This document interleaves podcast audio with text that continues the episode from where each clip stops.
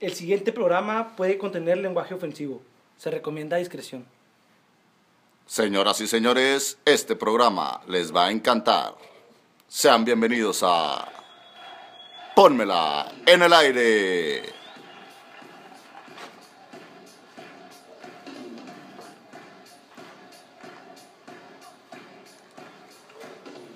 ¿Qué tal? Buenas tardes amigos. Eh, sean todos bienvenidos. Estoy muy contento de darles otra vez la bienvenida en un programa más.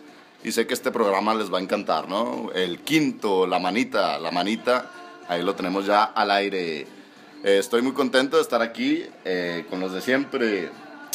Ingeniero de profesión, borracho de corazón. ¿Cómo estás, Alfonso Flores? Fíjate que no sé qué es lo que más han sido en esta cuarentena. O qué es lo que más me ha gustado. Si volver a jugar fútbol o seguir en esta tomadera, en, en este nuestro programa. Pero encantado, Un ¿no? saludo, un saludo. El fútbol también es importante, eh, ponlo a nivel, ponlo a nivel. Y de mi lado izquierdo tengo a el rodilla de oro, Felipe de la Rosa, ¿cómo estás? ¿Qué tal? Buenas tardes, mucho gusto. Este, una noche más, ¿no? De Pónmela en el aire con nuestro anfitrión y la voz jovial de la generación 94, Iván Miramontes, mucho gusto. 9-4, arriba el 9-4, ¿no? Ah, como Eh, ñoño. Y estoy muy contento también, me encanta, me encanta la idea del segundo invitado, ¿no? ¿Te encanta a ti, Felipe? Eh, mucho tiempo sin verte, te quiero. Vamos a darle la bienvenida al segundo invitado. Este es el homónimo de Orrey Pelé, Edson Rodríguez. ¿Cómo estás? Muy bien, muy bien, muy contento de estar aquí en esta eh, reunión tan especial para, para Pónmela en el aire. Muy contento también de, Extasiado. de verlos de nuevo eh, y de poder platicar de temas que, que nos agradan y que... Que llore, que llore. Que hemos vivido, que hemos vivido toda la vida. sobre todo, sí. Estamos empezando y eh, nuestro invitado ya está un poco nostálgico, ¿no? Igual y por los temas que hemos estado tocando antes de, de entrar al aire. No lo sé, no lo sé. O las cubas previas. Probablemente también. Bueno, vamos a lo que nos compete, ¿no? Vamos a hablar del deporte, de lo que nos apasiona, Felipao. Vamos a hablar de los temas actuales, que hay en la actualidad, pues no hay mucho, ¿no? Pero háblame de los fichajes, háblame de los fichajes, Alfonso Flores, por favor.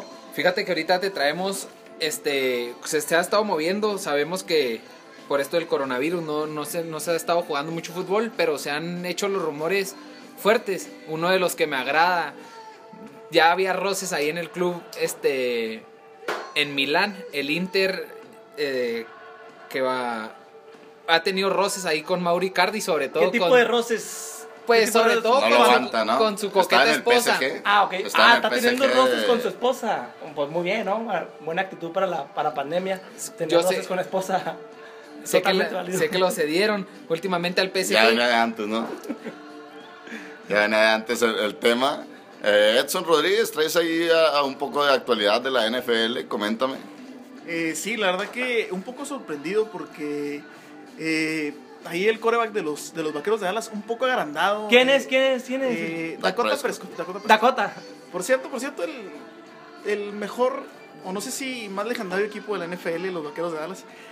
Y no siento, ¿Sigues no siento llorando, que sea, no siento que sea tan, tan merecedor eh, Dak Prescott de un contrato tan grande y de estar tan firme en un, en un equipo como, como los Vaqueros de Dallas. Siento que sí está un poquito diva. Ligeramente siendo mercenario, dirías tú. Exactamente, exactamente. Poniendo un poco antes el billete. Dándonos una zancadilla en el tope salarial y... Ah, tú dices en plan a los vaqueros les estás poniendo una zancadilla. Sí, güey. sí, sí, Y sí. como, como fan de los vaqueros, Y pues. como fan de los Vaqueros sí, sí me duele un poquito que... Andas malito. que sí, sí, sí, que no, no dé el brazo a torcer, sobre todo en el sueldo, porque pues no, no es un Aaron Rodgers, no es un, un Tom Brady como para, como para exigir. Exigir tanto. un poco más, ¿no? Y vaya que le pusieron una ala de receptores ahora con CD Lamb, ya teniendo ahí una línea bastante confiable. Creo que el único confiable nomás es Dak Prescott, que es el único que no es el confiable y quiere tan bastante billete. Exactamente, sí, sí. Y sí. es el que está pidiendo más. Es Perfecto, ahí está el tema de la NFL en el aire, ¿no? Pónmela en el aire, Felipe. ¿Quieren cancelar la MX o, a- o al parecer eso es lo que se avecina? Pues es lo que, presum- lo que presumíamos en la primera edición de que... Pero yo, yo siempre comenté aquí que, que debía haber un campeón. ¿Por qué? Porque quien mereció más hasta cierto punto. O sea, se jugaron 10 jornadas. No quiero ser no quiero que no quiero decir que Cruz Azul sea, le den el campeonato, pero sí que se maneje otra opción antes de quedarnos sin campeón, porque si no, 10 jornadas se jugaron de okis. Habían estado, eh, bueno, había dos propuestas en la mesa, ¿no? Eh, desaparecer el apertura y que el clausura volviera justo como estaba, ¿no? Y a jugar la, lo que restaba del torneo y liguilla.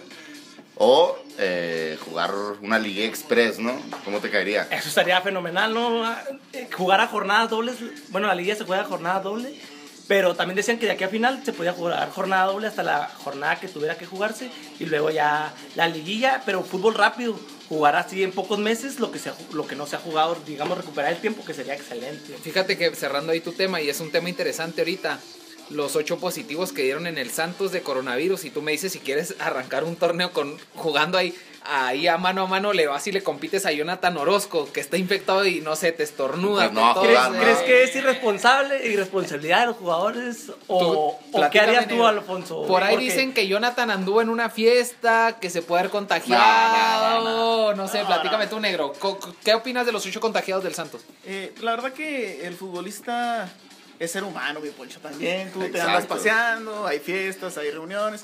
Pero, no me sí pagan como a una- Jonathan Orozco. Pero sí creo que fue de alguna manera una irresponsabilidad, ya que, pues, no sé, o sea, el profesionalismo entra ahí también. Pero no sabes, ¿no? sí- No sabes dónde te puedes contagiar en cualquier lugar, ¿no? Exacto.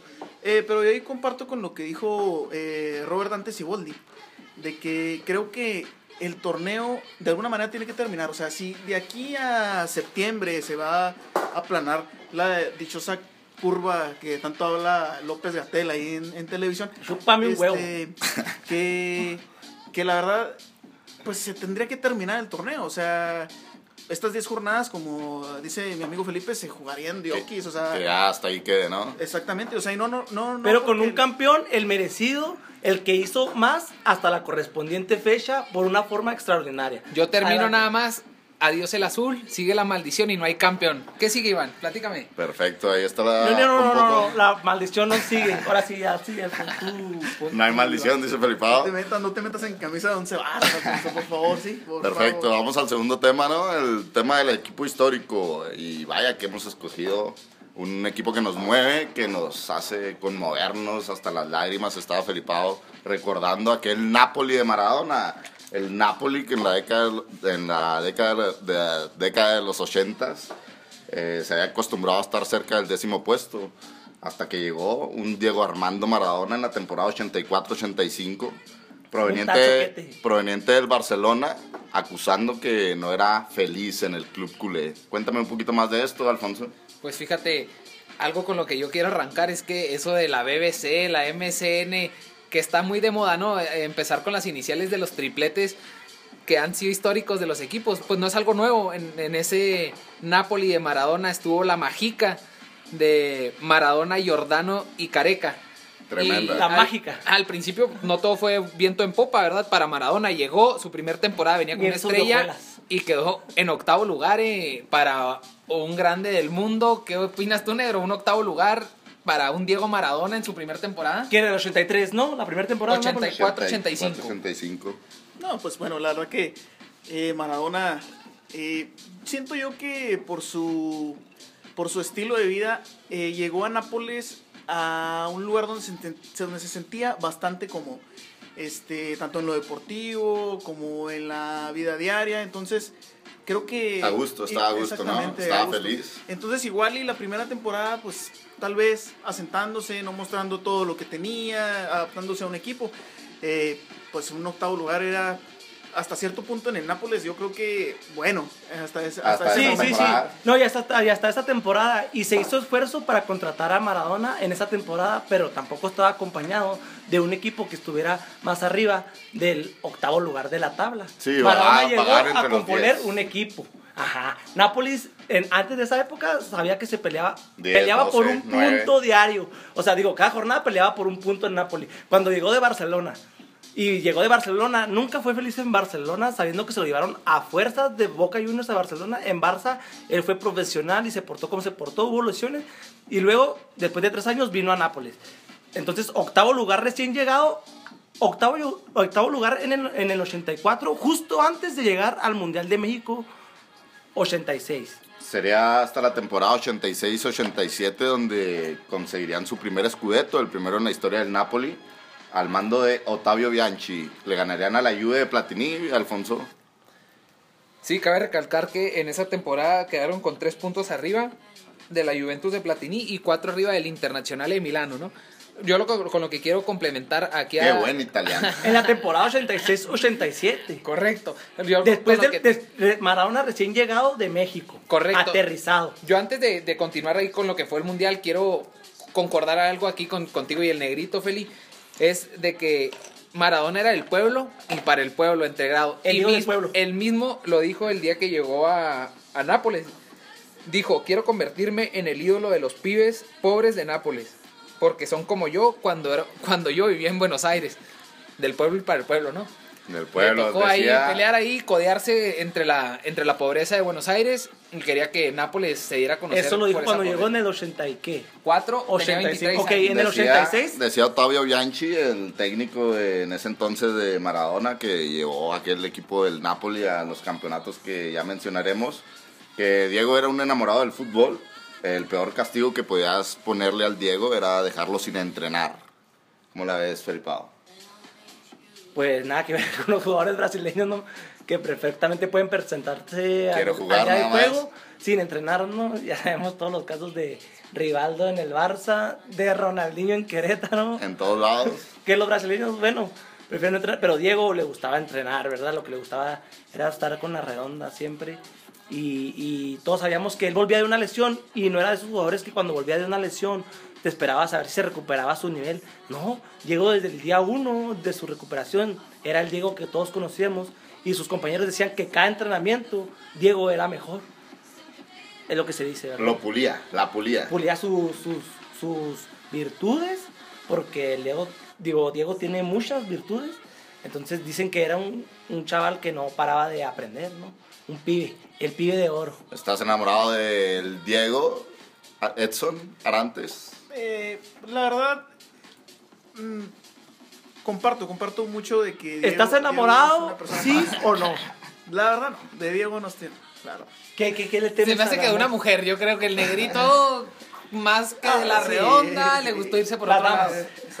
¿Qué, No. ¿qué le pondrías ahí al Diego? Pero, eh, bueno, yo a Diego eh, le pondría ahí un, un asterisco en, en otros aspectos de su vida, ¿verdad? Que, pero pues bueno, Un poquito fiesta. un ¿Qué te importa? ¿Qué te importa, Edson? ¿Qué te importa? Exceso de ¿Qué te festejo. importa? ¿Qué te importa? Pero me quedo mucho con, con su figura este, ante las personas. Por ejemplo, como venía platicando aquí Poncho, eh, llega a una ciudad eh, del sur de Italia donde la gente es humilde, pobre, no aspira a, a lugares que a lo mejor tenía la Juve, que tenía el Inter, que tenía el Venía Milan. la 2 de El octubre.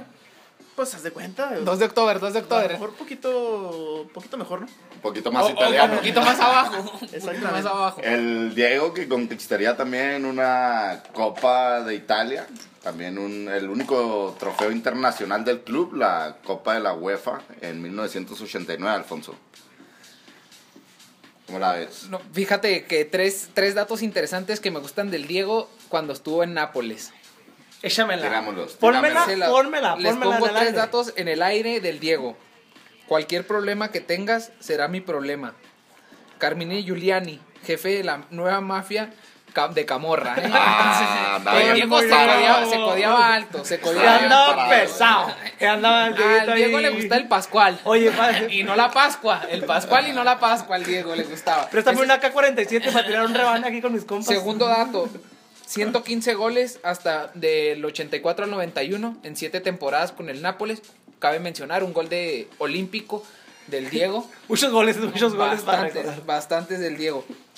Y fue el primero que le dio el campeonato al Napoli en el Diego. 87 y el último campeonato en el 90. Hasta ahorita no ha habido nadie que haya quedado campeón más que Diego. Ni antes, Napoli. ni Ni antes. de Diego ni después de Diego Sí, el en Napoli. Nápoles. La vida es Un- una antes de Diego y después de Un Diego. equipo que no está muy acostumbrado, ¿no? A ganar Es que- va- grandes trofeos o de perdida a ganar, ¿no? Ganar cuando, Ma- trofeos. cuando Maradona llegó de México 86 a Italia, le, ya pues traía, ya era campeón del mundo, ahora traía la inquietud de ser campeón en Italia y se reunió con el dueño del equipo, le dijo, ¿qué onda? ¿Te vas a acoplar con la lana para tú dime a quién, o sea, yo quiero traer a estos güeyes, tú dime si tienes la lana para, para financiarme el equipo que yo quiero tener, ¿me entiendes? Porque de mientras, sea, con estos güeyes hay que arar y yo no puedo pasar de la octava.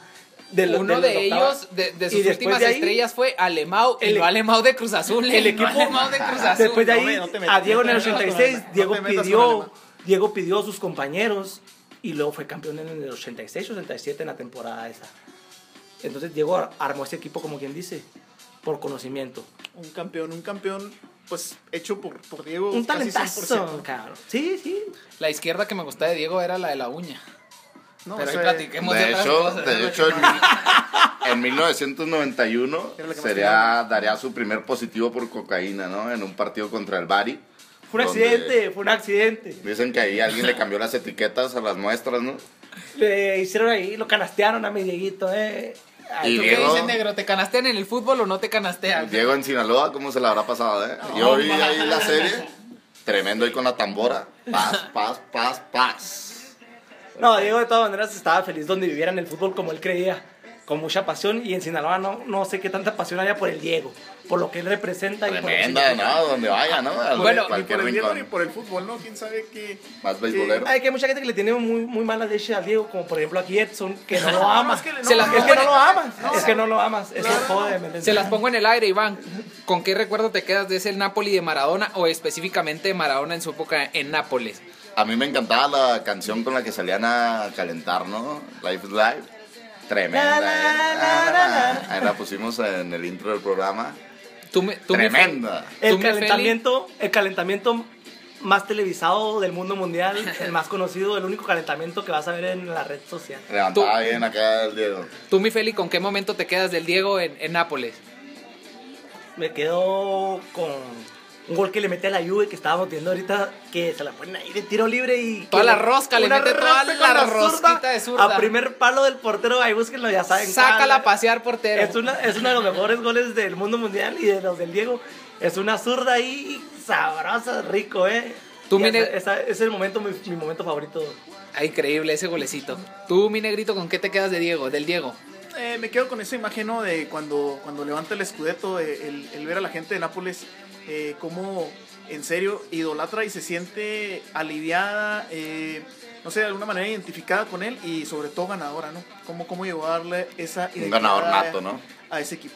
Me quedo con Le da otra vibra, ¿no? A esa ciudad. da Lo que decíamos en episodios pasados de Michael Jordan, ¿no? Que le daba el, el coeficiente o Él la- llevó, el hizo a, a Chicago una ciudad, compañeros. así como el Diego hizo a Nápoles, ¿no, mi negrito? Yo me quedo con la manera en la que se fue el Diego. No se fue por el positivo en cocaína en el 91, sino se va en una semifinal contra Italia en su casa. Italia 90, semifinales en penales. Diego les dijo, apoyen a Argentina como yo apoyé a Nápoles en su momento. Póngase- Está San Paolo dividido, mitad Maradona, mitad Italia. Hijos de puta. En penales, filos de puta. Filos de puta. Filos de puta, dirían los italianos. Leche. lave la Ah, mama. Pizza, Se- pasta. Se van en penales, pierde la selección italiana y el Diego a la afición les mienta la tuta mama. A su propia afición. Y ahí fue cuando el Diego pasó de ser un ídolo a ser el villano. ¿Y qué, con qué seguimos, Iván? Cerramos, cerramos ese tema del equipo histórico y vamos con el tercero, el famosísimo ¿Qué prefieres? Vamos, esta, esta ocasión hemos, eh, nos hemos decantado por dos técnicos mexicanos, ¿no? Uno de ellos, Javier Aguirre o Ricardo Antonio Lavolpe. ¿Qué prefieres, Felipao? Bueno, uno es mexicano y otro es argentino. La Volpe es argentina. No le gustará este comentario a Hugo Sánchez, pero Ni a Lavolpe. dicen que tiene escuela mexicana. ah, ok. Se formó en México, se formó en México. Se Exacto. hizo en México, se hizo en No, México. pues. Empecemos mejor con el, con el invitado, ¿qué te parece? Vamos con Edson. Ah, ¿A bueno, quién o sea, preferirías? porque te la cagué, porque te la cagué, me quitas la palabra. Bueno, Dímelo tú, dímelo tú. No, yo me quedo eh, más con más con la Volpe. la Pensé verdad. que ibas a sacar el acentito del- de, de la Volpe, che, sencillito. Ibas a sacar ahí va, a platicarme, negro, con quién te No, quedas. No, me quedo con Ricardo de toda la vida, ¿no? El te dije que le daba la cola. ah, realidad. Date vuelta, Miguel. Pero, Sobre todo, sobre ¿Te, todo te quedas porque con la dejó- podóloga o, o con la Volpe? Sobre todo porque dejó, sobre todo porque dejó a Cuauhtémoc fuera. No, negro. No, no te creas, no, no, no, la verdad que me gusta la escuela La Volpista que, que, que hay en México. ¿Cuál es esa escuela? ¿Qué, qué, qué? Ahí tiene una escuelita. Ahí en la Niñosores y Sí, luego- Ricardo Antonio Lavolpe, que es conocido más bien por el estilo que, que ha metido ¿no? en el fútbol mexicano. Varios Por ser argentino mamado. Varios de sus pupilos, eh, Rubén Omar Romano, el papá de Alfonso Flores, el Piojo Herrera. Exactamente. También, eh, bueno, y Javier Aguirre, conocido por llevar a los técnicos al extranjero, ¿no? A los técnicos mexicanos, el, único mexicano que ha dirigido, o por lo menos últimamente, en los últimos años, que se ha aventurado, ¿no? Al viejo continente, mi Flowers, ¿cómo la ves? Pues me decanto, yo se las pongo en el aire y me quedo con Javier Aguirre, mejor entrenador de, de la Liga Española en 2006, teniendo a Luxemburgo en el Real Madrid y al virrey Carlos Bianchi en el Atlético de Madrid. Eh, no es fácil ganarle a dos pesos pesados por Tremendo, ahí. ¿no? Estuvo también, empezaba ahí un emergente, Unai Emery, el arquitecto Pellegrini o Quique Sánchez Flores en el Yo Valencia. creo que los ganarles- mejores o los puntos más altos de Javier Aguirre eh, dirigiendo al Atlético de Madrid y a la selección japonesa, ¿no? Por lo menos en nombres de los equipos que dirigió. Ajá, porque otro buen momento fue cuando dirigió a los Asuna. Los Asuna. Copa del Rey, final de Copa del Rey, pero a ver, negro, una pregunta importante aquí entre Javier Aguirre y La Volpe. Sus dos carreras se vieron manchadas. Aguirre se vio manchado con el Los amaños. eh, con los amaños deportivos y, y, bueno, y no platiquemos de La Volpe, ¿no? Acoso a podóloga. Dejó Que sí, fuera, que sí. de- dejó fuera nuestro gober precioso Cuauhtémoc Blanco de un mundial. Oye, pero ese mundial lo jugó tremendo la golpe, ¿eh? no, pero ¿qué me dices? ¿Chiquis o Cuauhtémoc? Pero bueno, esa no es la cuestión, ¿verdad? No necesitábamos al cuadro, probablemente. Estaba Esa es la Ciña. cuestión, esa es la Estaba cuestión. pura. Ciña y tú a quién prefieres, Tú, no, Sí, no, yo la, Ciña estaba en mucho mejor momento que Cuauhtémoc, para mí. Para mí. Creo que Ciña nos benefició más que, Exacto. más que Cuauhtémoc. Más grupo, ¿no? De perdida. Sí, exactamente. Se veía bien, grupo. jugaba bien esa selección. Y aparte, pues mexicana. Chiquis es su yerno. O sea, igual tú no llevarás a tu yerno. Estaba mala. Claro que lo lleva. Ponme en el llevas. aire, ponme en el aire. Lo llevas, lo tu llevas. Alfonso No Flores, cuánto. llevarías a tu yerno. Agarró a mi hermana, cabrón, claro que no. ¿Cómo Exacto. lo llevo? ¿Cómo lo Exacto, llevo? ¿qué quieres? Pues A sería, tu hija. sería tu hija. A mi Sería tu hija, menos, cabrón. No, pero pues de perdido darle una vida a tu hija que le corresponda. Claro, ¿no? claro, claro. O sea, y, a costa de y yo preferiría de todas maneras. tampoco es que se prefiero- haya brincado la barda y se haya robado. Era. Si me, si me permites, si me permites. Ya se me olvidó la idea. ¿Qué prefieres, Ricardo. Antonio o a, la golpe por el fútbol más que nada, por aquella Copa Confederaciones donde jugábamos muy rico, agradable para ver y Javier Aguirre era un bomberazo que siga ejerciendo de bombero. Cuando necesitemos otra vez ir al mundial, ya sabemos a quién llamar. No lo sé. Javier Aguirre. No lo sé porque en el 2010. Si ¿qué no me vienes, dices? culo. Tú decías de haber llevado a Chiquis. ¿Qué me dices de Javier Aguirre llevando en el 2010 al Conejo Pérez, no? Ey, no, Eh, te- no, no, no, no, disculpa. Oye, Porque no, no, Pensé, pensé que ibas a decir al Bofo Bautista, ¿eh? Ah, El Bofo iba, también, a compartir, también. iba a compartir tu idea, pero el conejo, en ese momento, para mí, no influyó absolutamente en nada en la selección. Jamás. Ah, influyó más el Bofo. De Hizo un acuerdo. papelazo. No, el Bofo corrió menos que el conejo. Chíngate esa. Y eso que mi bofo. Y el Osorio venía muy bofo. Sí. No sé si sabes por dónde voy. Eh, Ricardo Antonio eh, dirigiría la selección de Costa Rica y también al Boca Juniors. En ambos, pues no le fue muy bien, ¿no? Saliendo por la puerta de atrás, Flowers. Cabe mencionar que el que menos periodo inactivo tuvo fue Ricardo Lavolpe, con periodos interinos de seis meses, menores a un año, duró 37 años, ya retirado. 10 equipos en la Liga MX, 3 en Argentina, 2 selecciones. Tanto Javier Aguirre tuvo 6 equipos españoles. Fue, ambos tienen un campeonato en Liga MX Órale. y a- ambos llevaron la Copa Oro. Órale, órale. Oro. iguales. Yo me quedo, yo decanto Parejas. por el jefe Aguirre. Perfecto. Muy bien, muy bien. Perfecto. Oye, esa, tarde, esa temporada con el Osasuna de mencionar, ¿no, Alfonso? Oye, la mejor temporada del Osasuna del mundo mundial, de Javier Aguirre. Javier Aguirre. Que no me acuerdo qué año era y se, clasificó para pelear este Champions, Champions ¿no? League, 2006. Y, y terminó yendo a la Europa. El Osasuna. A los y nuestros, la- nuestros no amigos de Osasuna que, que, que, Saludos, que se saludos a los amigos de Osasuna. Ahí en la red social, arroba el pónmela. No olvidemos, no olvidemos también ese Osasuna en la plantilla con un este hoy olvidado Carlos Ochoa, un mexicano. Ahí jugaba. No, me Ah. digas, negro, a ver, platícanos El calvo. El calvo. Sí, el calvo. No, maestro, maestro. Carlos Ochoa, lo recordamos Maestrazo. aquí en Jaguares, los desaparecidos Válgame. Jaguares. Jugó en Santos una Válgame. Santos. Reviviendo los muertos, este- ahora en este Pónmelo en el aire. Exactamente, Carlos Ochoa jugando ahí en el Osasuna. Eh, hoy, pues no se acuerdan de él, yo creo ni en su casa, pero jugó en España. ¿no? Jugó en un Perfecto. equipo. Yo- Osasuna, ¿no? Y jugó en el, Osasuna- en el mejor Osasuna, yo creo, de la historia. ¿Del mundo mundial? ¿Del mundo Era el revulsivo, era el revulsivo. Dicen que hacía buen ambiente ahí en, el- en los vestidores. Una ¿no? mexicana, ¿no? Haciendo mexicanadas en los Chistes, vestidores. unos chistes y una buena bandita. Hasta eso que Javier Aguirre como persona se me hace mucho más divertido Ah, que sí, el claro. mamón No, de no, la claro, Volpe. claro. No, no, no, claro, El mamón ahí. Es que si hablamos de personalidades, sí, sí. Es un Aguirre se lo lleva de calle. Sí, ¿verdad? sí. La Volpe es- Estará es echándose una unas cubas ahorita, Aguirre. Felipe Calderón. Te la pongo en el aire, te la pongo en el aire. Y ahí quedó el ¿qué prefieres? Coméntenos en nuestras redes que, a quién prefieren ustedes, si al Vasco Aguirre o a Ricardo Antonio. Vamos con el segundo ¿qué prefieres? Vamos con esta vez hemos decidido cambiar un poquito. Vamos con los dos estadios más nuevos del país, ¿no? Los dos un poquito más espectaculares. Las joyas de la corona. Exacto. Dime qué prefieres, Alfonso, el BBVA de Monterrey o el Akron de Guadalajara.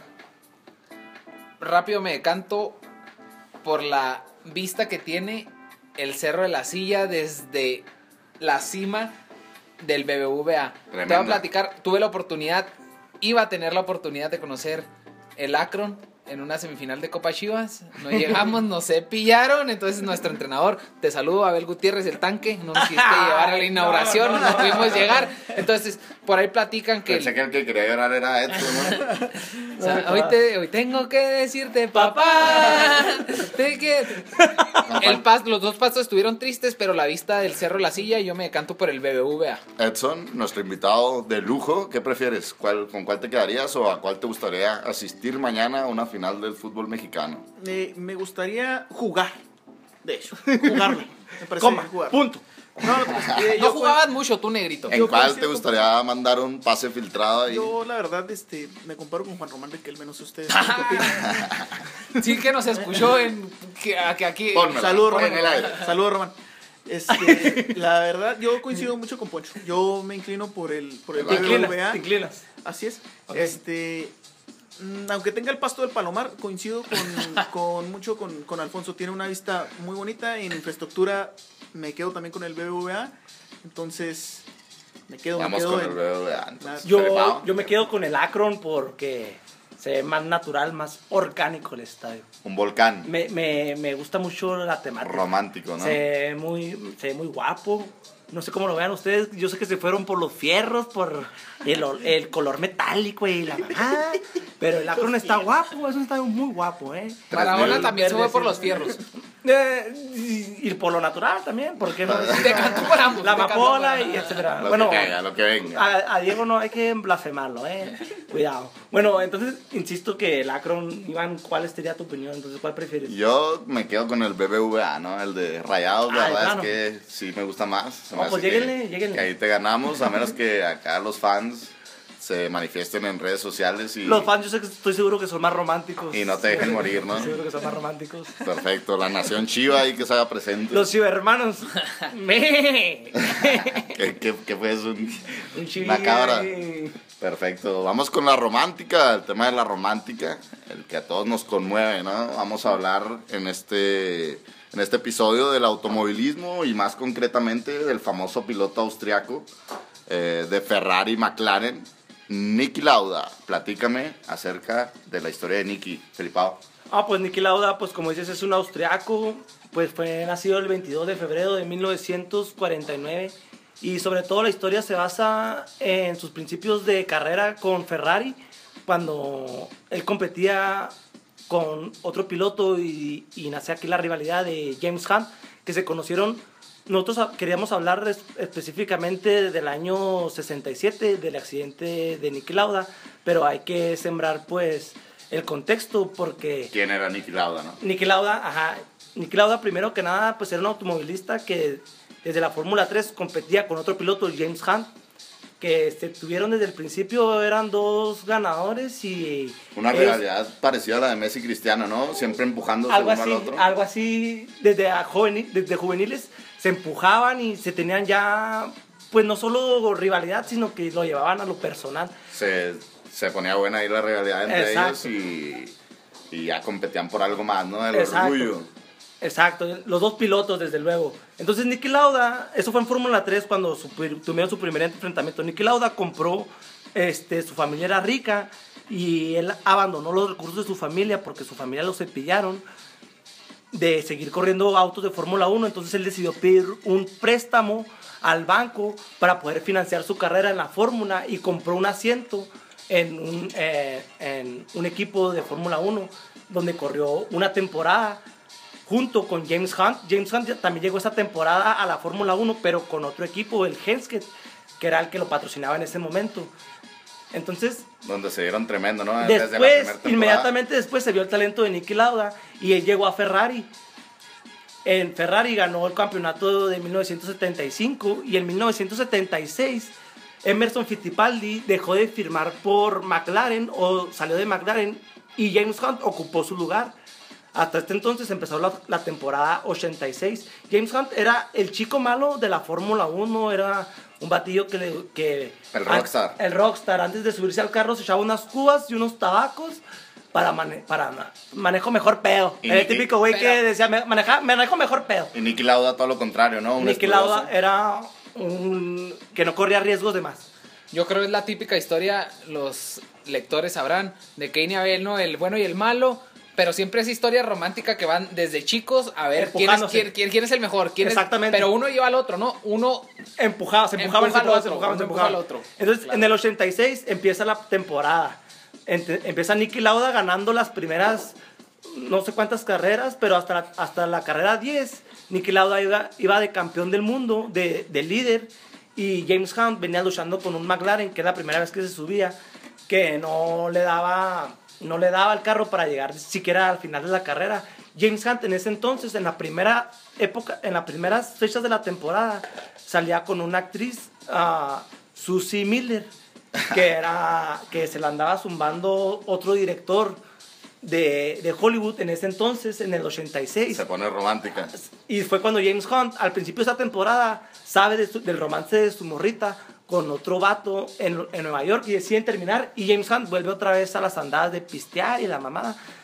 Y James entonces, Hunt, eh, como tú lo comentabas, un rockstar. Nicky Lauda era conocido por el conocimiento completo de la mecánica, ¿no? Sabía a la perfección cómo debía de correr su, su nave. conocía su carro, conocía su carro. James Hunt re- regresó a tener un buen nivel y entonces, llegando al premio de Alemania de 1986 en Nürburgring, que le llaman el monstruo verde, una pista de 22 kilómetros y que en tu dar la vuelta completa en un Fórmula 1 te tardaría 7 minutos. Es una pista que pues es enorme. Ese día estaba lloviendo, un día antes de la carrera estaba lloviendo pues muy fuerte y, y en la carrera en la carrera en las carreras siempre un día antes se juntan los los pilotos para comentar cositas de las carreras de, de la competencia de ese día y Niki Lauda argumentó que, que estaba lloviendo muy duro que no podían correr ese día no que la carrera no se quería que no se debe- sometió a votación, ¿no? no debería efectuarse y James Hunt fue el primero en salir ahí en esa junta a decir, espérame, verga, ¿por qué, por qué vas a cancelar la carrera de ahorita, güey?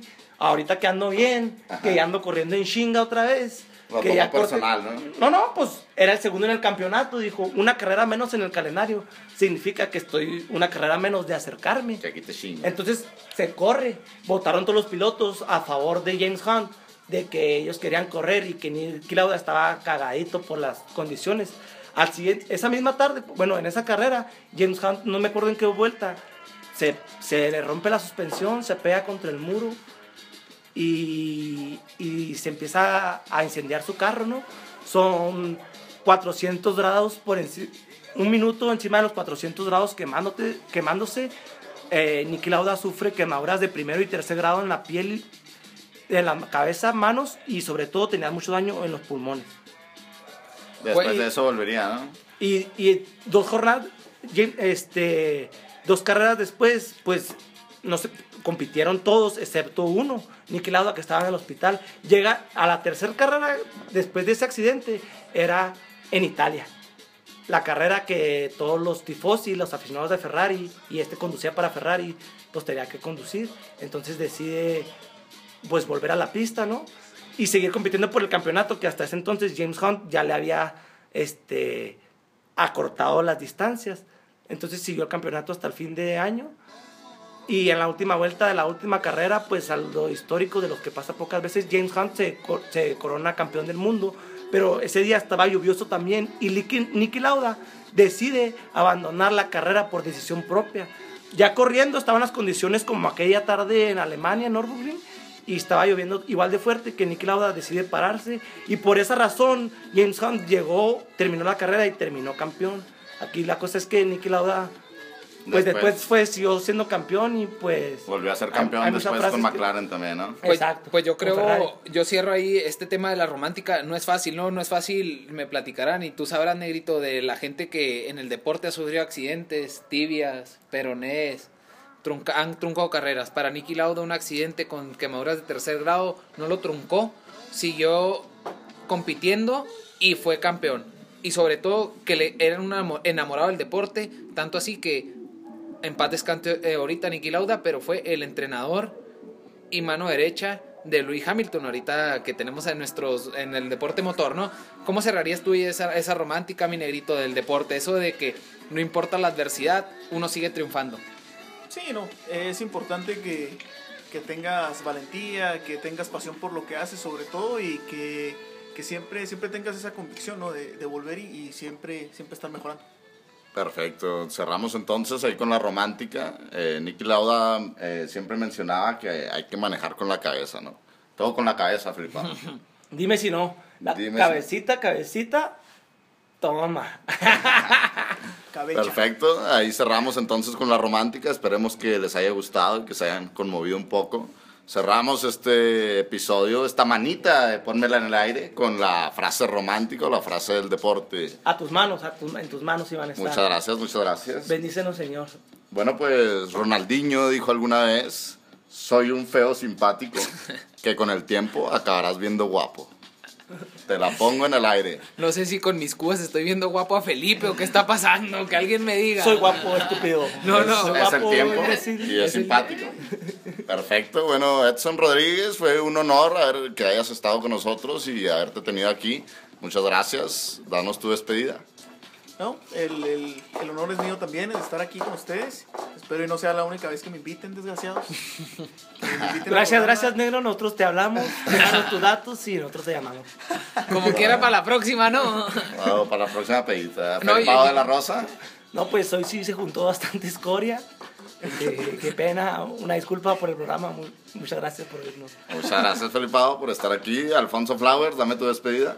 No, pues yo solo les digo, eh, ahí espérense, eh, se las pongo en el aire. El próximo capítulo hablaremos de mujeres importantes en el deporte. Tremendas, tremendas mujeres. Apapau, Dos putito. estrellas del deporte mexicano. Perfecto, bueno, pues ahí quedó. Se las ponemos en el aire. Escúchenos en nuestro próximo episodio. Estamos encantados con su apoyo. Esto fue. Pónmela en el aire. Pónmela, pónmela.